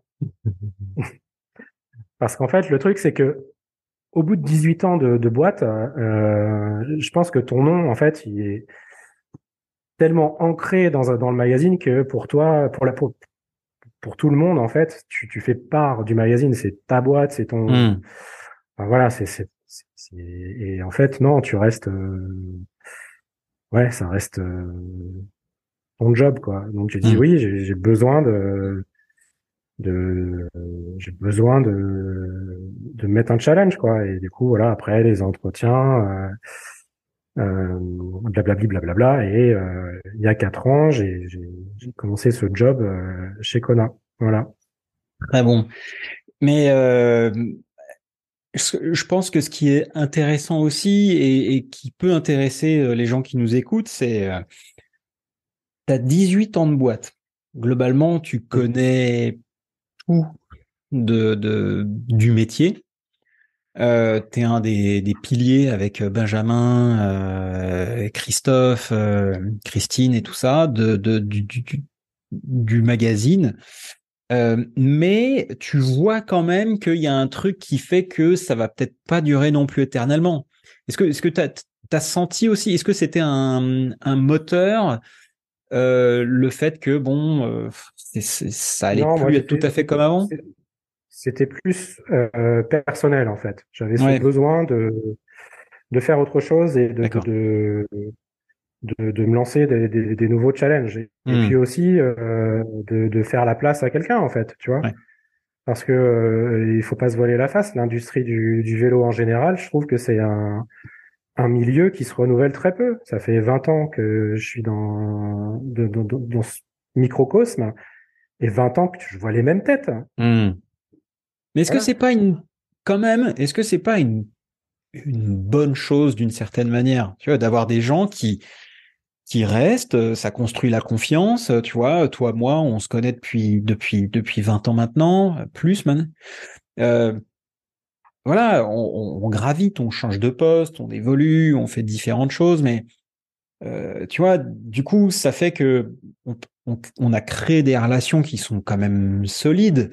Quand euh, j'envoie un message hier à Fred Glow, euh, hier matin à 11h30, je dis hey, salut Fred, tu serais dispo pour un podcast? Il me dit OK, 14h30.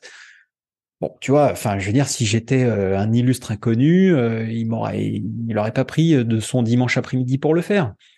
Du coup, est-ce que, enfin, je sais pas, est-ce que ça peut être que négatif? Moi, je pense pas. D'avoir des gens pas qui négatif, mais longtemps. mais je trouve que c'est vrai, c'est un milieu qui, qui parfois aurait peut-être le mérite de de s'ouvrir un petit peu peut-être, tu vois. Mmh. Dans la mesure où euh, moi, euh, quand j'ai commencé euh, il y a 21 ans, si personne m'avait donné ma chance, bah, je, voilà, je, je mmh. pas aujourd'hui là en train de te parler. c'est pour ça aussi, je pense qu'à un moment donné, au bout de 18 ans, je me suis dit non mais voilà, il est temps d'avoir du sang neuf pour se mmh. renouveler dans les idées, dans l'écriture, dans dans la façon dont tu tu tu tu vois l'univers du vélo, est-ce que tu peux y apporter voilà ta pierre à l'édifice mmh. Voilà, c'est ce qui se passe aujourd'hui avec toi. Euh, tu es en train de, de construire des choses, d'apporter euh, d'apporter un savoir et une expertise, mais aussi euh, un regard que d'autres personnes n'ont pas forcément, tu vois. Mmh. Ouais, et, et en même temps, euh, je peux apporter ça parce que ça fait 22 euh, ans que je suis dans le dans le milieu. Je pourrais pas le faire si je, si ça faisait euh, deux ans que je, que je faisais du vélo. Donc euh, bon, enfin voilà, je pense qu'on s'oppose pas sur les visions. Je, te rejoins sur le fait que qu'il faut faire rentrer du monde et il faut qu'il y ait qu'il y ait une sorte de roulement et que du coup c'est ce que tu as fait toi quand quand tu as décidé de, mmh. de, de partir de, de, vélo tout-terrain. Et je pense que le, le, le développement du, du, vélo urbain en France, je parle pas en Europe, hein, je parle en France parce que il y a d'autres pays en Europe où on est vachement en avance sur ce mmh. dans ce domaine, mais en France, ça permet de euh, d'amener des nouvelles personnes. Tu vois, j'étais en discussion là cette semaine avec euh, une marque qui s'appelle Petite Reine. Je sais pas si ça te parle. Non. Euh, c'est c'est une, personne euh, qui a bossé chez Dior, enfin dans l'univers du luxe. Ok. Qui a tout plaqué pour se lancer dans sa, sa petite marque de de panier euh, made in France, euh, super classe. ça c'est un challenge, mais je l'ai eu au téléphone, j'ai dit waouh. C'est hmm. c'est fou, c'est fabuleux. Et c'est quelque chose, tu vois, qu'on va être amené à voilà qu'on va qu'on va voir de plus en plus et c'est ça c'est franchement c'est c'est quelque chose de génial j'ai hmm. hâte de voir euh, de voir tout ce qui va euh, tout ce qui va arriver dans les années à venir ben c'est c'est quelque chose que, que... tu des personnes qui viennent d'industries ouais tu as des personnes qui viennent d'univers hmm. totalement différents d'industries euh, opposées à la nôtre et qui vont apporter leurs idées et leur savoir-faire pour amener quelque chose à à notre industrie donc ça c'est hmm. cool eh oui, bah, c'est alors à mon niveau donc je le je le vois parce que j'observe ce qui se fait, euh, euh, des projets qui se lancent, des gens qui me contactent pour me demander euh, mon avis et, et j'ai l'impression que le Covid a été, enfin voilà, de de ce point de vue-là a été euh, comment dire, un, révélateur des vocations de, de, de gens qui s'étaient dit, euh, bah, le vélo, euh, j'adore, tiens, mon boulot m'emmerde et j'ai envie de lancer un projet dans un truc qui m'intéresse et donc bah, je vais lancer un projet dans le vélo. Moi, j'en, enfin, j'en vois plein. et oui, moi, j'en vois toutes les semaines. Moi, je reçois des, des demandes de personnes par email de toute l'Europe, des mmh. personnes qui ont plaqué leur boulot pour une période de un an, deux ans pour réaliser leur rêve. Et euh, leur rêve, c'est quoi? C'est euh, oui, bonjour Kona, euh, je souhaite me rendre, partir de, je sais pas, de, de Oslo pour aller à Tombouctou ou à vélo. Et ça, des, des, des, personnes qui plaquent tout pour faire leur, leur voyage à vélo, je te jure, j'en reçois trois, quatre par semaine. Non. De gens comme ça qui demandent du support ou des conseils, des hmm. voilà. Et je pense que les, depuis le Covid, effectivement, les gens ont, ont recentré leurs priorités et euh, tu te rends compte que finalement, euh, pourquoi attendre euh, d'être à la retraite? Surtout que l'âge il se décale de bah plus en plus. Si toutefois pour, on pour vivre ton rêve, alors que tu peux tu peux faire une parenthèse dans ta vie pendant un une année, deux années, trois années. Mmh et puis euh, faire quelque chose euh, dont tu te souviendras euh, pendant le reste de ta vie, quoi. Bien sûr. C'est ce que Tim Ferriss, l'auteur de de la semaine de 4 heures appellent des mini-retraites. Pourquoi attendre 60 Pourquoi attendre la fin de sa vie pour pouvoir profiter? Et voilà. Donc bah, les mini-retraites quoi. Et et c'est vrai que hum, bah, j'en parlais avec Fred Glo hier, hein, donc dans le dernier épisode, et c'est vrai que bah, ce que je disais et ce que je vais redire, c'est que je tire mon chapeau à tous ces gens qui qui plaquent tout ou qui qui plaquent peut-être pas tout euh, à chaque fois, mais qui en tout cas se remettent en question, se challenge euh, mmh. pour euh, bah voilà pour faire un truc qui, qui les passionne et qui les intéresse. Et, euh, et, et c'est vrai que pour en revenir à toi, euh, c'est je me souviens très bien de quand tu m'as dit, je sais plus si tu m'avais même parlé des entretiens que tu cherchais ou que tu regardais ou que tu avais ce poste-là et tout ça, et je m'étais dit, eh mais c'est c'est chaud quand même. Enfin, le mec, il a fait 20 ans dans, pas loin de 20 ans dans un magazine de presse spécialisé. Et je regardais la fiche de poste même, tu vois, et c'était, euh, enfin, je veux dire, marketing manager Europe, quoi. Donc c'est, ben voilà, t'as, euh, tu dois, euh, tu dois rendre des comptes, tu dois faire des reporting, tu dois gérer un budget, tu dois faire tout ça. Et je me souviens que ouais, c'était quand même assez costaud. Et honnêtement, enfin, moi, je te, je te tire mon chapeau parce que euh, je doutais pas du tout que tu puisses y arriver, mais forcément, quand, quand tu es, quand es pendant 18 euh, ans dans une boîte, euh, en sortir, se challenger pour faire quelque chose de pas complètement différent, mais c'est quand même un autre métier. Euh, moi, franchement, je me suis dit, le mec, le mec est chaud et, euh, et bravo. Et, et donc, donc voilà, c'était il y a quatre ans et, et, et tu t'es en plus vachement bien, je trouve, tu vois, t'as bien endossé le costume euh, dans tous les sens du terme d'ailleurs, hein, parce qu'on t'a vu, euh, on t'a vu dans des costumes pas possibles sur les, sur les, sur l'Eurobike et tout. Et, euh, et voilà, et je trouve que tu fites bien et, et j'aimerais justement que tu nous racontes un peu ça. bon, il nous reste, il nous reste quelques quelques minutes, mais tu nous racontes un peu comment ça s'est passé, ça, justement, ce, ce, ce passage, ce switch vers. Euh, en fait, je me suis, je me suis pas mis la pression. Je me suis pas mis la pression. Après, euh, euh, euh ça a demandé quand même pas mal de d'ouverture d'esprit parce que je, je, je, je, partais d'un d'une industrie vraiment franco-française, avoir bossé, mmh. même si au sein de, quand tu quand tu fais des, des, des, présentations presse, tu rencontres des, des personnes euh, qui viennent de l'étranger, euh, mais de là à, avoir une vision européenne sur le marché, hmm. euh, ça a mis, euh, ouais, ça a mis pas mal de temps pour comprendre justement que les, les, les, habitudes de consommation, les pratiques, elles vont pas être les mêmes en Espagne qu'en Finlande, que le réseau de distribution, tu, tu si tu prends l'exemple de la Belgique où on a tout un réseau de, de micro-magasins hyper corps, euh, hyper euh, tatoués à la marque et euh, avec lesquels tu vas faire des événements, tu vas aller faire des, des groupes rides avec même entre magasins parce qu'ils s'entendent très bien. Et ensuite, en Allemagne, c'est totalement différent. On est plus sur du, du Panzer, du Panzer, de la grosse Bertha. Euh, de l'artillerie lourde. Donc, euh, donc voilà, il faut savoir s'adapter.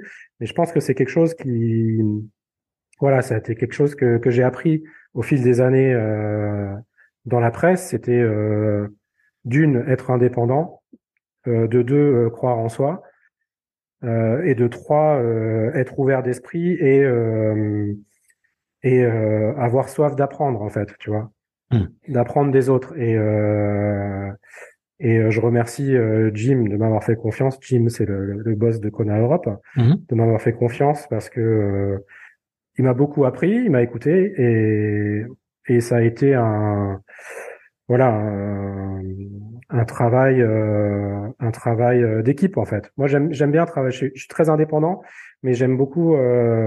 ça peut ça peut paraître contradictoire, mais j'aime beaucoup travailler en équipe.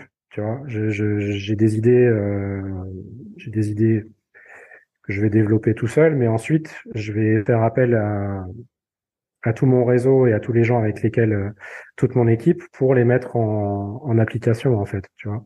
Hmm. Et, euh, et c'est ce qui est c'est ce qui est vraiment très cool chez Kona aussi, c'est que on est une très petite équipe, euh, très, très, très petite structure euh, européenne. On doit être euh, 10 personnes à tout casser euh, pour toute l'Europe. Et du coup, il y a énormément d'interactions entre chaque personne et, et chacun sort de son spectre de travail. Mm. Tu vois?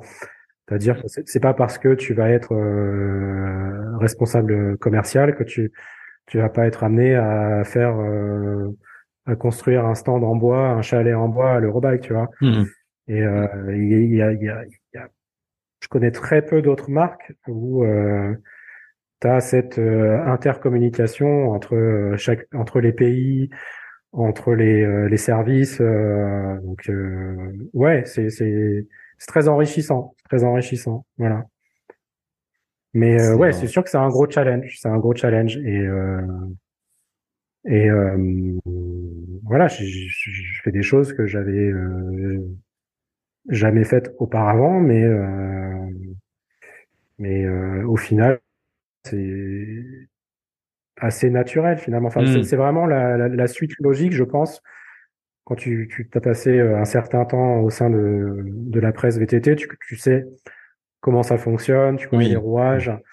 Et après, c'est assez facile de te mettre euh, dans la peau d'une autre, euh, avec une autre casquette. Voilà. Oui, oui, parce qu'en plus, quand tu es euh, dans la presse spécialisée vélo, tu vas sur des donc des, des médias camp, donc pour des lancements de produits, et les personnes avec qui tu interagis, c'est directement les les responsables marketing qui organisent ces événements-là. Ouais. Donc finalement, et, voilà, ayant ce, ce, ce, background de la de la presse, tu sais identifier et connaître les besoins euh, que vont avoir les médias.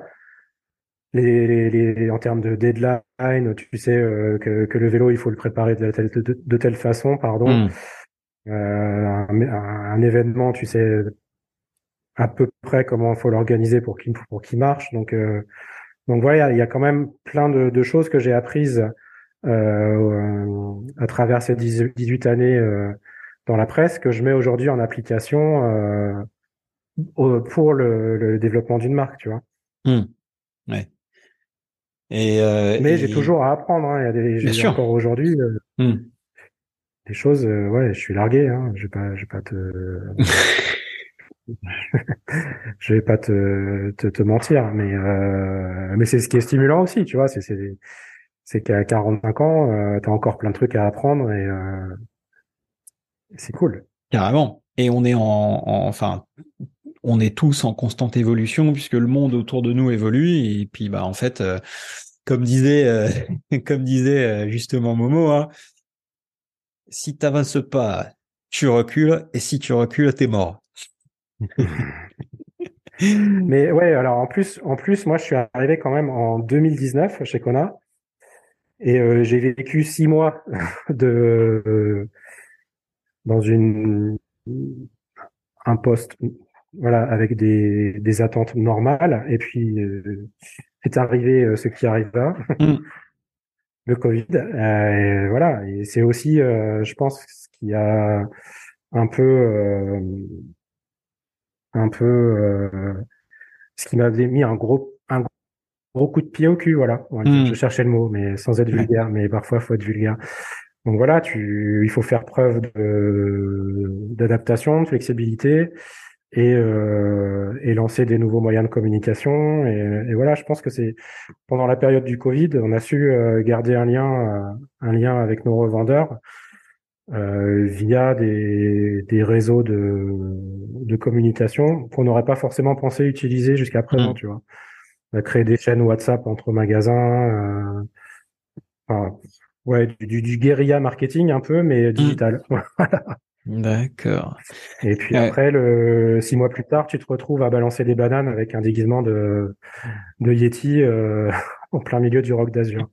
Tu nous enverras les photos, ça fera ça, fera la miniature, euh, ça la, miniature pour l'épisode. Euh, très bien. Qu'est-ce que où est-ce qu'on te, où est-ce qu'on te retrouve cette année? Est-ce que tu vas aller un peu sur des, des événements, l'Eurobike, euh, le vélo vert, les Pro Days, euh, etc. On commence. Alors moi, j'ai une amplitude européenne, donc on va me voir un peu partout en Europe. Mm. Euh, malheureusement, euh, pas trop en France, mais plus à l'étranger. Euh, donc je vais commencer euh, dans quelques semaines à BAM. Alors BAM, c'est un événement qui mérite d'être connu. Franchement, j'ai des événements vélo, j'en ai fait mm. un paquet, hein, t'imagines, hein, 18 ans dans la presse. Et BAM, j'y suis allé pour la première fois l'année dernière. Et j'avais jamais vu ça. C'est quoi? Preuve que tu peux encore, tu peux encore prendre une claque euh, en assistant à un événement de vélo. Alors le BAM, c'est le Bicycle Adventure Meeting, mmh. et euh, c'est en Italie, à Mantova. Mantova, c'est euh, dans le nord de l'Italie. Mmh. Et euh, le concept de cet événement, en fait, c'est que les gens viennent de toute l'Europe à vélo, se retrouvent sur l'événement et euh, ensuite, c'est un peu un, un Woodstock du vélo. Ok. pour te donner une idée. Donc, euh, tout le monde campe, tout le monde campe. C'est sur euh, sur en bord de rivière et tu as des conférences durant tout le week-end, conférences, concerts. tu vas alors nous, on a Thomas Bourri qui vient. Thomas, c'est notre un de nos ambassadeurs qui mhm. fait du d'ultra longue distance. Tu, sa spécialité, ce sont les c'est pulvériser les FKT. Donc FKT, c'est euh, comment t'expliquer? C'est euh, mettre le moins de temps possible pour faire un périple. Voilà. Donc là, il s'était attaqué l'année dernière. Il s'était attaqué l'année dernière à, à, la GTMC, la grande traversée euh, Massif Central, et euh, il a passé euh, plus de six jours sur le vélo. Il a dormi, je crois, 10 heures en 6 jours et en hmm. single en single speed en unit oh. donc sans suspension voilà. Oh. et euh, oh. et, euh, et, voilà et donc tu, quoi tant de souffrance pourquoi tant de haine? Et eh ben justement tu pourrais ouais je pense que Thomas euh, il serait ravi de de te parler de, de, de ses expériences euh, dans un prochain podcast parce qu'il est vraiment euh, enfin c'est c'est une discipline qui est qui est un peu en, en retrait, dans l'ombre, et hmm. on va se demander mais pourquoi tu vas passer euh, six jours euh, sur le vélo, euh, 22 heures par jour enfin, C'est quoi la motivation C'est quoi le, le, plaisir que tu en tires hmm. En fait, voilà, y a, dans, dans, dans, chaque dans chaque pratique, il y a, y, a, y, a, y a forcément la recherche du dépassement de soi, mais là, c'est c'est l'ultra dépassement de soi et voilà, donc pour en revenir à BAM, tu as tout un tas de, de, de personnes qui viennent parler de, de leur expérience, de leurs mhm. aventures à vélo, faire la fête, communiquer. Tu as des, des stands de, de, de liqueurs locales, euh, tu peux faire ta, ta, méditation le matin, ta séance de yoga et euh, des groupes euh, ride aussi dans la journée avec Komoot. Okay. Et je pense que tu dois avoir environ 15 à 20 000 personnes. D'accord. Donc c'est du 9 au 11 juin 2023. Voilà, 9 au 11 juin 2023. Bam, Je mettrai le lien euh, de on y euh, sera tout ça dans les notes de l'épisode. on y sera avec le ce qu'on appelle le Conacamp. Donc euh, voilà, on, est partenaire de la de la zone de camping. Très bien. on a aussi un cinéma en plein air où on diffuse plein de, de films d'aventure avec Thomas, avec tous nos ambassadeurs. Euh, comme les Montanus, enfin des, des, gens qui, euh, voilà, je pense que ces dernières années, on s'est vraiment recentré sur euh, sur cette notion de, de, de, de, pratique plaisir et aventure, peut-être un peu au, au, pas au détriment, mais on, on favorise vraiment ce, ce, cette ouverture-là, se faire plaisir et, et, vivre son aventure. Et euh, on a tout un tas de, de, personnes fabuleuses qui sont là pour euh, raconter leurs exploits et, et donner aux gens euh, l'envie de faire du vélo et de se dire mais pourquoi pas moi? Mmh. D'accord. Et ensuite, euh, dans un contexte plus sérieux, on sera à, Eurobike mmh. euh, parce que il faut vendre des vélos. et oui, donc Eurobike. Et, après, ouais, Eurobike avec notre stand, notre chalet, notre chalet, le chalet, chalet tout en bois qu'on met trois jours à monter parce que c'est une véritable petite maison qu'on construit de nos propres mains. Mmh Voilà, euh, Eurobac et ensuite euh, je pense qu'on sera aussi à la Sea Hauteur euh, Europe. Ok. À Gironne qui est euh, fin septembre. Fin septembre, oui. Ok. Très très bien. Et entre temps, entre temps, on a des démos, pas mal de tournées dans différents pays en Europe probablement en France, euh, je pense courant septembre. Ok, parfait. Mais plus axé, plus axé vers le la mobilité urbaine. Hmm. Ok, ok, ok, très bien. Euh, et toi, Nico, euh, du coup, on note ce, ce, ce rendez-vous du 22 août. Je t'emmène avec moi si tu veux, hein, on le fait ensemble. Hein. 22 août, il faut que je vois où je suis, mais euh, why not? Ce sera avec euh, avec grand plaisir si je suis dans le coin pour euh, fêter cet anniversaire de, de, de, ta chute et, et ton retour sur le vélo sur les lieux du, du crime. écoute Nico, je ne peux que te remercier très chaleureusement pour euh, cet échange, cet entretien. C'était un plaisir, c'était un plaisir. Euh. je suis content qu'on n'ait pas parlé des choses dont tout le monde parle en ce moment, à savoir euh, combien de vélos avez-vous en stock actuellement et comment comptez-vous les écouler? Ouais, je pense que cet échange est... Ouais, oui. On aurait pu en parler, mais bon, c'est. Bon, tu sais, on, on, en parle avec. Enfin, toi, ton, ton métier, c'est le marketing, c'est de raconter des histoires. Des histoires pour vendre des vélos. Exactement. euh, donc, euh, donc voilà. Non, non, mais écoute, je suis, je suis très content aussi qu'on qu'on ait abordé d'autres sujets euh, qu'on n'a pas l'habitude d'aborder, euh, bah parce que c'est c'est aussi ça, hein, le, la, le, la beauté de ce de ce média du podcast, quoi. C'est de pouvoir discuter avec plein de personnes différentes avoir plein d'histoires différentes parce que bah en fait il y a tellement de gens qui composent cette industrie qui ont des trucs à raconter euh, que bah voilà, il y a, on a, c'est tellement illimité, c'est pour ça que moi je m'éclate. Euh, il y, a, y, a, y a encore tellement de gens à entendre, tellement d'histoires à, à, à, entendre. Mm. J'ai hâte. Euh, D'ailleurs, euh, faisons faisons faisons faisons on va en, faisons on va en faire une question rituelle. Euh, puisque je l'avais déjà posé, euh, c'était, euh, je sais plus à qui j'ai déjà posé, mais qui est-ce que tu aimerais entendre dans un prochain podcast? Alors, idéalement, un Français. Français? Ouais. attends, je me laisse 10 secondes. Vas-y. 38. Euh...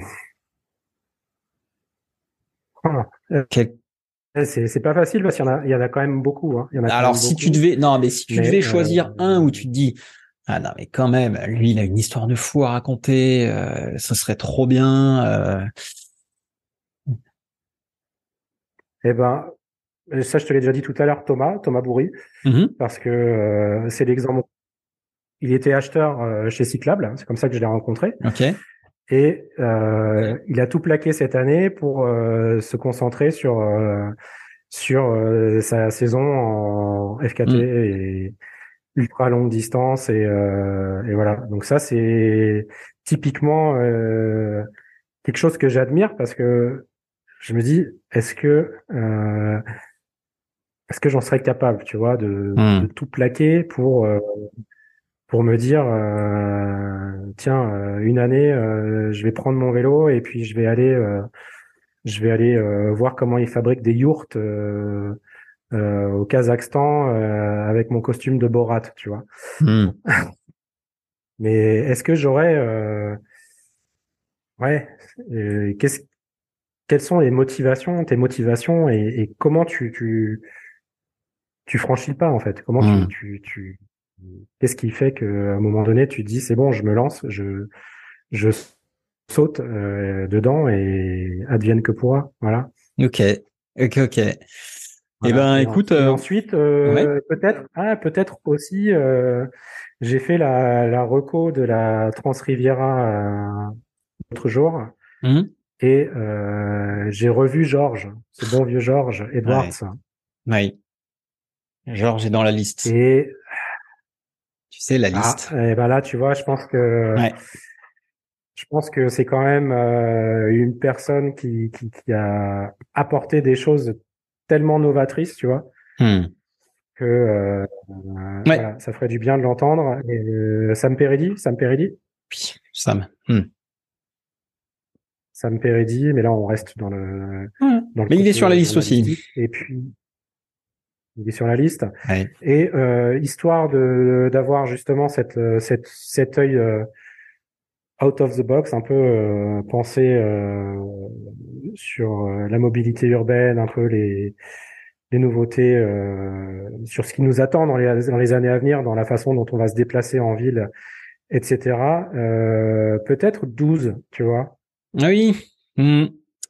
Oui, oui. Ouais. Thomas. 12 parce que moi je, je les avais ouais, je les avais rencontrés euh, parce que je me quand j'étais en région parisienne euh, en city ride, je, je, je m'étais mis à, à, bouger seulement en cargo, donc je m'étais pris un bullet euh, pour transporter ma fille et tout. Et euh, je m'étais inscrit à l'assaut euh, Paris Cargo Bikes et je commençais un peu à, à militer pour Ouais. euh, pour euh, moins de voitures, moins de voitures. Et, euh, et voilà, et je me suis, je m'étais dit putain, euh, te lancer euh, dans la création euh, d'un vélo et et ensuite une marque, une gamme complète de vélos et, et tout ce que ça engendre, euh, forcément des choses, euh, des choses à raconter quoi. Hmm. Eh bien, eh bien, sache que ces noms-là sont sur la liste, euh, que ce n'est Voilà. qu'une question de temps. On est conne- on est connecté, Ouais. on est connecté toi et moi, c'est bien. Voilà. euh, Les eh ben, écoute. Voilà, les connexions se font, je veux dire. euh. Ok, très bien. Eh ben, écoute, Nico, euh, Nicolas Le Carré, euh, un immense merci pour m'avoir accordé un petit peu de ton temps. Merci Antoine. Euh, C'était une discussion improvisée et Mhm. très riche de d'enrichissement. Oui, Comme et ben je- d'enrichissement pour tout le monde. J'espère que vous également ça vous a Mm. enrichi, que vous avez euh, eh bien euh, apprécié cet échange et puis euh, et voilà. Bon, on vous laisse. Merci Nico. À très bientôt. Et puis et puis ben, voilà. 20, 20 août, hein. n'oublie pas le 20 août. Le 20 ah ouais d'accord c'est pas le 22. Ok très bien. Le 20 août. Je je 20. n'oublie pas. Ah, je peux faire un petit effort, ça peut être, ça peut être le 22, mais Ah non mais t'inquiète on va on ça va peut faire être le ça. 20, euh, ça peut être le 20, ça me permettrait de désacrer, voilà, de, Ouais ouais. de, de, de, de- la boucle est bouclée et le, on peut passer à autre chose. Je, je vois l'idée. Bon, de toute façon, on se voit, euh, on se voit l'Eurobike d'ici là. Et puis, euh, et puis voilà. Bon, Euh, Il y aura, il y aura des, il y aura des petites surprises. mais on n'en doute pas. Salut Nico. À, à très Merci bientôt. Antoine. Salut, bye. Ciao, ciao.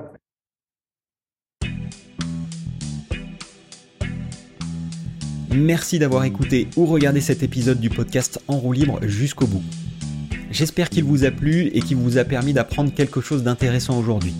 Et si c'est le cas, n'hésitez surtout pas à me le faire savoir avec un petit message sur LinkedIn, un petit SMS ou un mail. Ça m'aide énormément et ça m'encourage beaucoup. Et si vous voulez m'aider à développer ce podcast, vous ne pourriez pas faire beaucoup mieux qu'en me laissant un avis 5 étoiles sur votre plateforme de podcast préférée. Ça m'aide beaucoup à remonter dans les classements. Vous avez écouté le podcast En roue libre, je suis Antoine Taillefer et si c'est pas déjà le cas, vous pouvez vous remettre à pédaler.